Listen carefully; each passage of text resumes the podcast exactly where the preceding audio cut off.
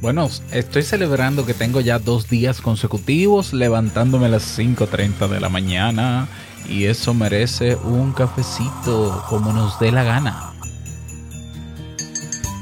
Quizás alguna vez has sentido una tremenda pereza para quedar con tus amigos o realizar ese curso en el que con tantas ganas te habías apuntado. Una parte de ti desea ir, pero llegado el momento o unos días antes, parece que la pereza hace acto de presencia. Pero ¿y si te digo que no es pereza, que es miedo? ¿Me creerías? Bien, pues independientemente de tu respuesta, debes escuchar atentamente este episodio. Así que cafecito en mano y comenzamos. Si lo sueñas, lo puedes lograr. El mejor día de tu vida es hoy. Disfruta cada oportunidad. Es el momento, aprovechalo.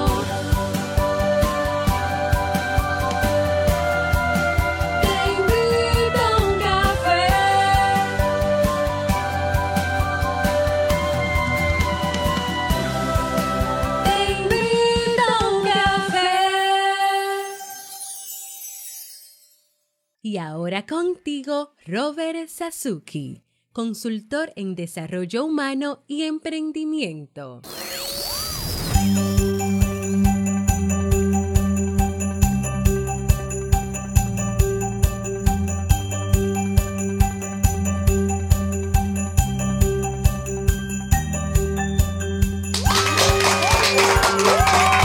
Hola, que bueno, mi voz no está tan, ¿verdad? Porque me levanté tempranito a grabar. Pero ¿qué tal? ¿Cómo estás? Buenos días. Con esa energía positiva, con esos aplausos y con este cafecito, damos inicio a este episodio número 1196 del programa Te invito a un café. Yo soy Robert Sasuki y estaré compartiendo este rato contigo, ayudándote y motivándote para que puedas tener un día recargado positivamente y con buen ánimo. Esto es un podcast y la ventaja es que lo puedes escuchar en el momento que quieras, no importa dónde te encuentres, todas las veces que quieras. Solo tienes que suscribirte completamente gratis en tu reproductor de podcast favorito que te avise, ¿eh? que te avise las notificaciones para que no te pierdas de cada nuevo episodio. Grabamos de lunes a viernes desde Santo Domingo, República Dominicana y para todo el mundo. Y hoy te traje un tema que entiendo y espero y ojalá sea así, que te sea de muchísima utilidad. Y vamos inmediatamente a comenzar con el tema de hoy que he titulado No es pereza, es miedo. Bien, hablemos sobre esto. Como decía al inicio del episodio, quizás alguna vez has sentido una tremenda pereza para quedar con amigos o familiares para asistir a ese curso en el que te habías apuntado o en el que te has apuntado, eh, ya sea presencial o digital, ¿no? Porque ahora lo digital está ahí, lo online.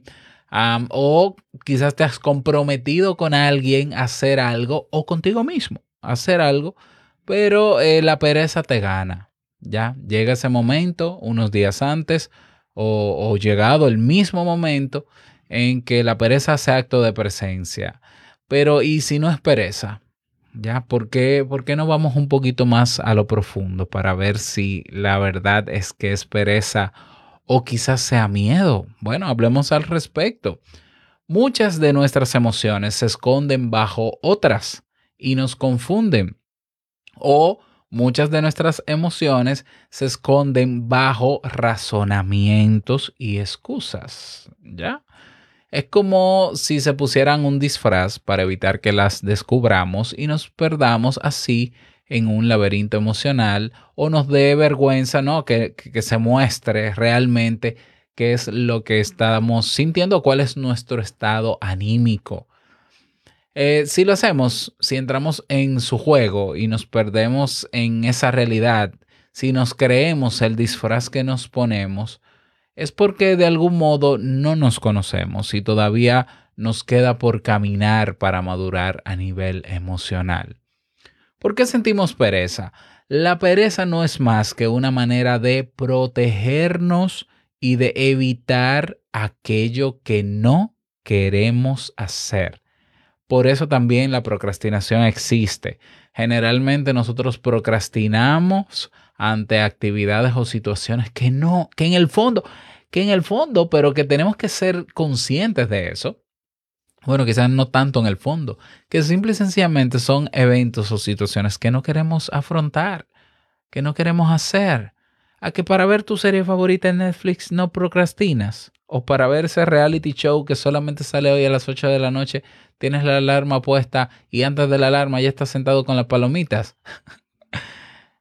Claro, porque detrás de la pereza, de la procrastinación y de otras actitudes de evitación está realmente otra emoción, otro deseo más allá de la excusa, de la pereza en este caso. ¿Ya? Cuando se acerca el día en el que vamos a quedar con nuestros amigos o se inicia ese curso o, ese, o, o dar ese paso que dijiste que ibas a dar para emprender, bueno, un, gran malestar nos invade. Es entonces cuando empezamos a dar vueltas a muchos pensamientos hasta llegar a la conclusión de que hemos aceptado algo que no queríamos hacer de verdad. O sea, nosotros mismos llegamos a la conclusión de que, bueno, pero es que yo realmente no necesito hacer eso, eh, no es que realmente quiera, quizá yo me emocioné comprometiéndome o más. Ahora bien, hay que tener mucho cuidado con este tipo de situaciones, incluso cuidado de estas conclusiones. Si la primera reacción que hemos tenido ha sido positiva, ya ante una situación, condición, compromiso, evento, pero la pereza se acerca o aparece cuando está llegando el momento de la verdad, no es que necesariamente no queramos hacerlo, es que estamos huyendo de algo. Ya. Ah, porque yo te pregunto, si no te sientes cómodo cuando estás con tus amigos, claro, porque si no, no fueran tus amigos, no tiene sentido. ¿Ha pasado algo en ese curso que te apuntaste pero que todavía no ha sido por pereza? No ha pasado nada. ¿Y es un curso que tú realmente deseas hacer? Sí, realmente deseas hacerlo. Ya cuando vas a comprometerte a emprender algo, ¿sabes que ese emprendimiento es bueno? ¿Lo analizaste en frío? Seguro que sí. El problema es que estas ideas que llegan, que al final nos llevan a concluir de que, mm, mira, realmente yo, eso yo no quisiera hacerlo. Es una forma de autoengaño. ¿Para qué? Y incluso es un saboteo de nuestro propio cerebro. ¿Para qué? Para quedarnos en el estado de confort en el que estamos. Y eso, mi querido, mi querida, es una forma de salir huyendo. La pereza es un estilo de, de huida, de afrontamiento, de huida. Ya. Claro, claro. Detrás de esa pereza, entonces, aparte de esas conclusiones que nos llevan a concluir que no queremos hacer eso y por eso no lo hacemos, muchas veces, muchas veces, eh, lo que hay detrás, eh, emocionalmente hablando, es miedo. Ya, es miedo.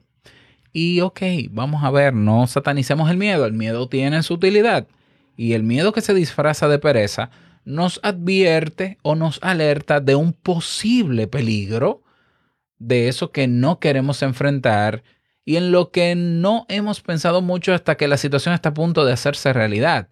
Por eso solemos ser más perezosos cuando estamos acercándonos a esa situación, evento, reunión, etcétera.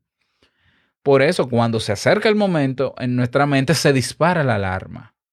¿Qué es lo mejor que nos puede pasar para no enfrentarnos a algo que nos da miedo y no salir de nuestra zona de confort?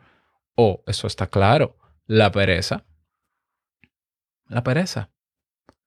Entonces, la pereza puede convertirse en una gran trampa cuando está intentando camuflar un gran miedo, porque expresiones como, mm, mira, ahora que lo pienso, no me apetece, o yo tengo que aprender mejor a decir que no, o debo ser más asertivo, quizás esté escondiendo, todas estas expresiones están, están escondiendo un intento de evitar algo que nos produce un gran temor. ¿Me sigues? Entonces, la pereza en, ese, en esos casos, en esos casos donde yo tengo miedo, a enfrentarme a eso. Y ojo, que tener miedo no es ni una enfermedad, ni el hecho de que tú sientas miedo a la hora de afrontar una situación, quiere decir que va a pasar nada malo. Miedo no es lo mismo que premonición y las premoniciones es mejor creer en otras cosas, ¿no? Entonces, que tú sientas miedo no quiere decir que va a pasar nada malo, pero si te ha funcionado utilizar la pereza como excusa para disfrazar ese miedo, quedarte donde estás y no moverte de ahí porque ya donde estás estás cómodo, entonces tenemos un problema, Houston. Sí, es un problema, sí, lo es. ¿Por qué, Robert, es un problema? Vamos a seguir hablando sobre eso. Entonces, para muchas personas con miedo a afrontar ciertas situaciones, incluso situaciones que realmente desea, la pereza se convierte en un salvavidas. Es una reacción para dejar de sentir el miedo. Porque es que, vamos a ver, e-, esto pasa así. Vamos a ver, te voy a poner el ejemplo. Eh, me llaman, hola Robert, ¿cómo tú estás? Mira, quiero invitarte a un programa de televisión que estamos haciendo para entrevistarte para que hables sobre eh, tal tema. Ah, muy bien, muy bien, muy bien. Y como tú eres experto en eso y escuchamos tu podcast, pues entonces, ah, vale. Entonces confirmo y digo, sí, sí. ¿Cuándo es? Eh, 15 días, te vamos a avisar luego cómo es la estructura. Muy bien, muy bien, muy bien. Pues sí, déjame ver la agenda, reviso, 15 días, sí, está disponible. Listo, ¿a qué hora? A tal hora. Perfecto. ¿Dónde? Tal sitio o online. Perfecto, vamos. Pero cuando faltan 5 días, yo empiezo, empieza ese miedo, pero es natural, pero es que ese miedo le va a dar al que dice que sí y va y al que dice que no y lo esconde tras una pereza. Yo voy a sentir el mismo miedo, pero digamos que yo soy el perezoso. Y entonces cinco días antes yo digo, no, pero es que yo no debí ir a eso. Además, yo estaba viendo ese programa y no me gusta cómo se manejan los conductores. Y empiezo a crear una película en mi mente que justifique la decisión de cambiar de opinión y decir que no. ¿Por qué? Porque yo no quiero sentir más esa alerta interna que tengo, natural y espontánea, que se llama miedo. ¿Lo ves? Entonces, como se me activó el miedo cinco días antes, y yo estoy preparado para el tema, y todo está bien. Ah, cinco días antes, entonces yo siento miedo, y para no sentir miedo, yo racionalizo primero y me convenzo a mí mismo de que debía haber dicho que no y que yo no debería ir a ese programa. Y entonces creo una excusa, un lo que sea, me invento lo que sea para decir que no voy. Y entonces, si soy responsable, porque eso es otra cosa, tú puedes ser perezoso y responsable o perezoso y también responsable. ¿Ya? Entonces llamo al productor y le digo que no voy a ir porque estoy enfermo. O me invento cualquier cuento. Ok, eso es peligrosísimo. ¿Por qué? Bueno, cuando digo peligroso, sí, de hecho es peligroso. ese productor probablemente no me vuelva a tener en cuenta. Simple y sencillamente. Ahí se me cerraron oportunidades y puertas. Y en mi caso, que quiero hacer marca personal, eso es terrible. ¿Lo ves? Entonces, nosotros no podemos caer en la trampa de creer que nosotros mm, deberíamos aprender a decir que no. Deberíamos ser asertivos con nuestros amigos y, decir mejor que no cuando realmente no queremos hacer, hacer algo, porque es que la realidad es que nosotros nos saboteamos y nos convencemos de que al final no queremos hacer eso por, por el miedo que tenemos y para que se vaya el miedo. Si para que se vaya el miedo, yo prefiero inventarme una historia y no hacer eso que primero quise hacer. Mejor me convenzo de que mm, realmente no quiero hacerlo. ¿Lo ves? Entonces estamos utilizando la pereza para quedarnos en casa, para no hacer las cosas que queremos hacer, para no lograr los resultados que quisiéramos lograr, porque es que sí, lo quisiéramos lograr. Cuando no está el miedo activado, queremos lograrlo todo, queremos hacerlo todo. Pero hay personas que cuando se le activa el miedo no quieren hacer nada. Y eso es pereza, claro. Y, pero en el fondo es miedo. ¿Ya? Entonces el miedo no solo puede disfrazarse de pereza, puede disfrazarse de múltiples formas para que no sepamos detectarlo y no tengamos que enfrentarnos a él. Entonces, es ahí la importancia de conocernos, de trabajar con nuestras, eh, eh, con nuestras emociones, de ser conscientes del estado emocional en el que estamos. ¿Para qué? Para poder destapar eso, para quitar los disfraces, para lidiar de otras maneras con eso. ¿Ya? Ah, te pongo otro ejemplo. Imaginemos que hemos tenido relaciones fallidas que han terminado de manera traumática. Nos encontramos solos, disfrutando de nuestra soledad.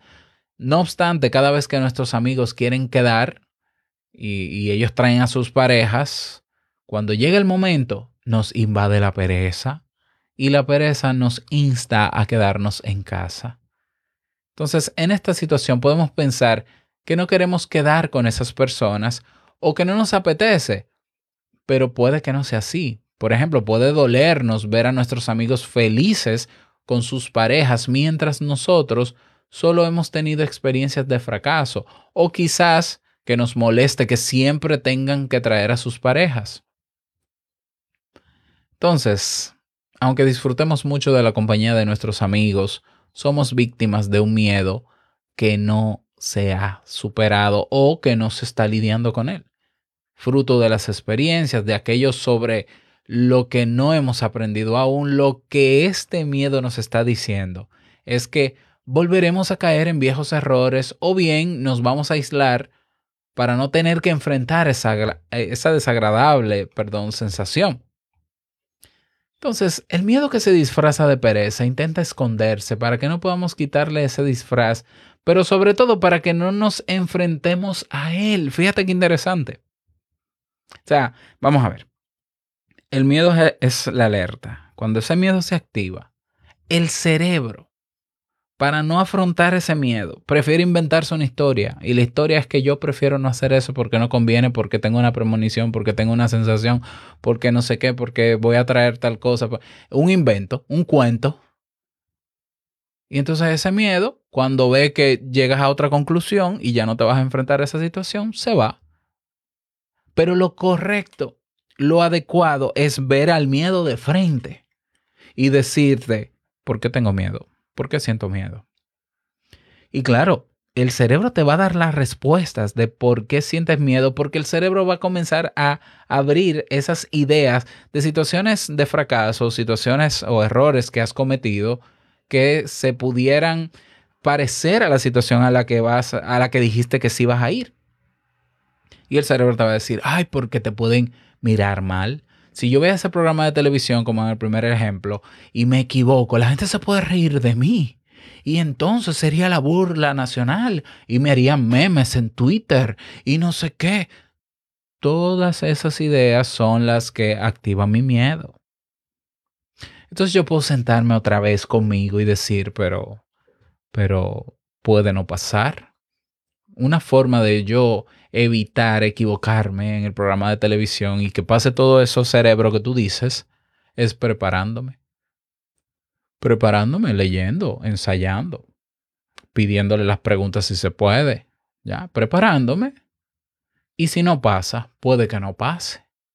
Y en caso de que pase, ¿qué es lo peor que puede pasar si de verdad se cumple esa profecía que está en mi mente? Puede que realmente no le presten tanta importancia. Puede que no me hagan memes en Twitter. Puede que simplemente nadie vea ni siquiera el programa o no la suficientemente la suficiente cantidad de personas como para que sea relevante hacerme meme a mí si nadie me conoce.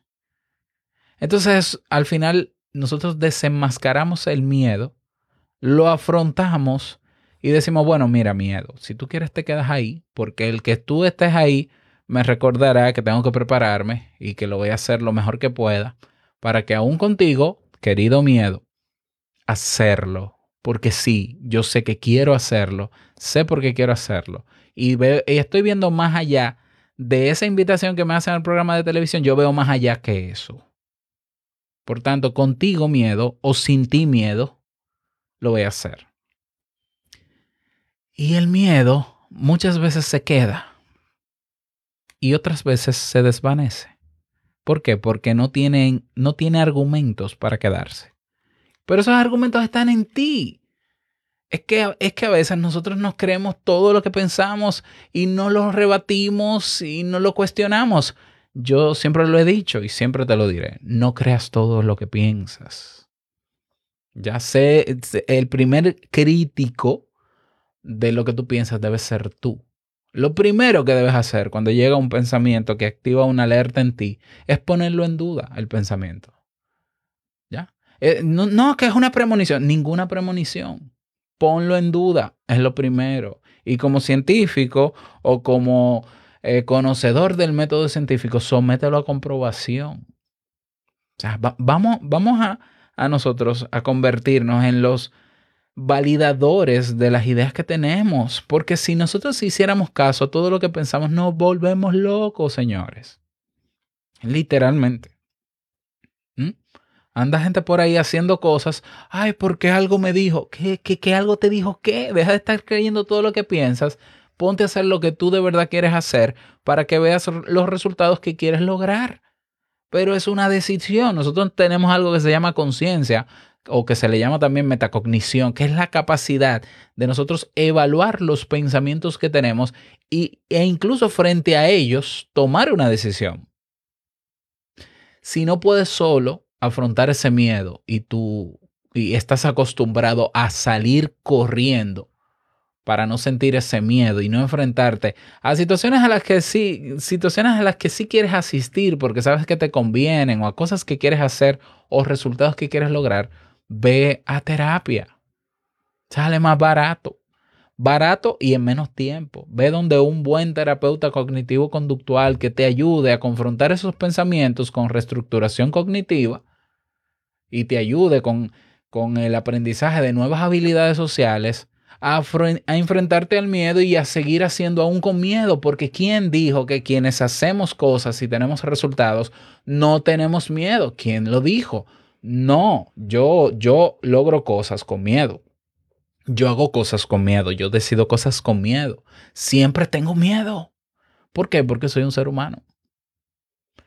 Y el miedo tiene su utilidad. Entonces, que el miedo, que, que se me active el miedo, es un buen momento para yo sentarme y decir, a ver, a ver, a ver, a ver, ¿qué pasó que se me activó el miedo? ¿Qué ha pasado? ¿Qué es lo que está en mi mente que me ha activado esto? No, porque las dudas, que no sé qué. Y Robert hablando con Robert. Y yo, ah, un momento, no, no, no, no. Eh, esa idea está un poquito ridícula, esa es, eso es basura. Esto vamos a ver si es cierto. Esto se puede resolver de tal manera. Eh, eh, no me importa el, el, la razón por la que se mantiene el miedo en mí, voy hacia adelante. Ojo, para yo llegar a ese nivel de afrontamiento, yo tuve que aprenderlo y entrenarme. Y yo hice terapia. O sea, yo no, si yo no hubiese hecho terapia, yo fuera un perezoso. Ya, porque no tenía las herramientas.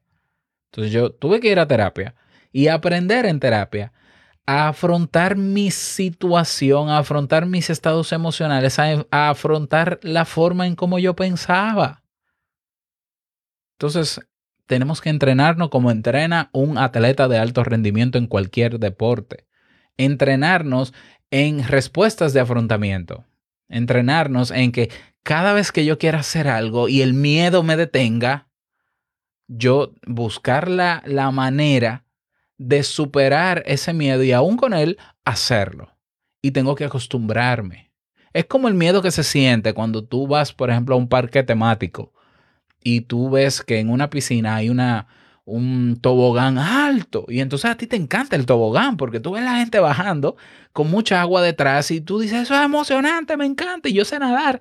Bueno, y tú te subes, oye, oye, oye, qué lindo.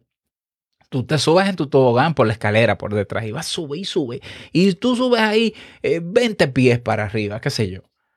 Y cuando tú estás arriba, te da pereza. Un momentito, ¿qué pasó? ¿Qué pasó? ¿Cómo así? Pero tú querías estar en el tobogán. No, mira, pensándolo mejor, yo siento como que mejor no. Porque es que yo tengo una premonición. ¿Qué? O sea, ¿qué? O sea, te, te, te voy a poner. No puede ser. No puede ser. ¿Están las medidas de seguridad para el tobogán? Sí. Eh, ¿Tú estás viendo que la gente se tira en el tobogán y cae viva? Sí. Uh, ¿Cuál es la medida de seguridad? ¿Qué, va a pasar cuando llegues al fondo? ¿Vas a caer en, en, una piscina? ¿Tú sabes nadar? Sí. Eh, ¿Hay salvavidas? Sí. Bueno, ¿lo tienes? No, pues póntelo. Ok, póntelo. Para mitigar ese miedo. Pero escucha algo. hasta que tú no te lanzas la primera vez de ese tobogán con el miedo y el terror que da tirarse la primera vez en un tobogán donde nunca te has tirado, porque es que se siente un miedo que tú crees que te vas a morir cuando te tiras.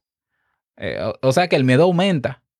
Pero tú te tiran, eh, tú, tú decides tirarte dices, "Ah, ya, ya, con los ojos cerrados, voy a contar hasta tres. Uno, dos y tres. Y te tiras. Y tú vas, tú vas cayendo en el tobogán, muerto de miedo.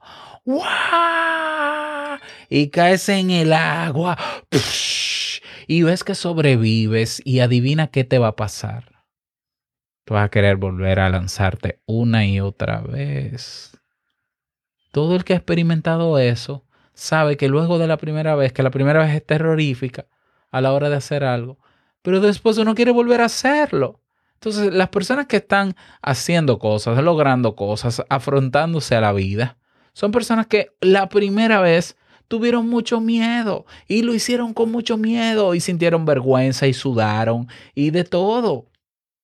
Pero al final, como querían hacerlo y lo hicieron, vieron resultados positivos y dijeron, ah, pero ya la próxima vez puede que tenga miedo, pero es menor. Pero yo quiero seguirlo haciendo. Entonces uno se entrena en eso. Entonces hay que ponerse a trabajar porque de eso se trata. No es a ponerte solo a negociar, hay que hacer las cosas para que las cosas pasen. Y si de verdad tú sientes que tu miedo es irracional, es muy grande, te da taquicardia, ataques de pánico, puede ser una fobia, entonces ve a terapia. De verdad, ve a terapia. Ve a terapia, que no es un proceso te- tedioso, quizá con seis o siete sesiones, quién sabe. Eh, eso se trabaja, te entrenas en eso y tu vida puede cambiar. Y qué bueno sería la vida de uno que uno de las cosas que quisiera hacer realmente las hiciera y no que por pereza, entre comillas, estuviera huyendo de hacer cosas que uno quiere hacer. Sería muy triste pasar la vida así. Así que esa es mi invitación para ti en el día de hoy. Antes de terminar, quiero mencionarte que debía hacerlo al inicio, que he preparado una encuesta, en la encuesta de Te invito a un café que regularmente hago. Esta encuesta está ya disponible para que por favor te tomes ocho, ocho minutitos en el día de hoy y la llenes. No importa si, no importa dónde me escuches, ve en tu navegador, ya sea en el móvil o ya sea en un computador, ve a tu navegador y escribe robertsazuke.com barra encuesta. Repito, robertsazuke.com barra encuesta. Y te va a redirigir a la encuesta. Te toma ocho minutitos de tu tiempo llenarla. Para mí sería de mucho agrado y todo aquel que la llene y desee puede participar y va a participar en el sorteo de una membresía por un año completo o en el Club Kaizen o en el curso Crea un Podcast Nivel Pro o en el curso Crea y lanza tu negocio online. Es opcional participar en el sorteo, pero si quieres hacerlo vas a encontrar cómo en la misma encuesta. Así que por favor, durante este fin de semana, hoy mismo, saca esos ocho minutitos, detente un momento luego que terminemos este episodio, robertsazuke.com barra encuesta. Para mí es importante que puedas llenarlo. ¿Por qué? Porque quiero hacer cambios en Te invito a un café. Y cambios, algunos de ellos radicales. Entonces yo necesito saber qué piensas tú sobre esos cambios, porque dependiendo de lo que salga en la encuesta, decidiré si los hago o no. Por tanto, repito, no importa si nunca has, nunca has comentado, nunca has interactuado con este podcast, este es el momento y uno de los más importantes, importantes porque quiero tomar decisiones, pero no quiero hacerlo solo. Quiero que me ayudes tú. robertsazuke.com barra encuesta. Y nada más. Desearte bonito día, feliz fin de semana, que lo pases súper bien. No olvides llenar la encuesta. Y tampoco olvides que el mejor día de tu vida es hoy y el mejor momento para comenzar a caminar hacia eso que quieres lograr es ahora. Nos escuchamos mañana en un nuevo episodio. Chao.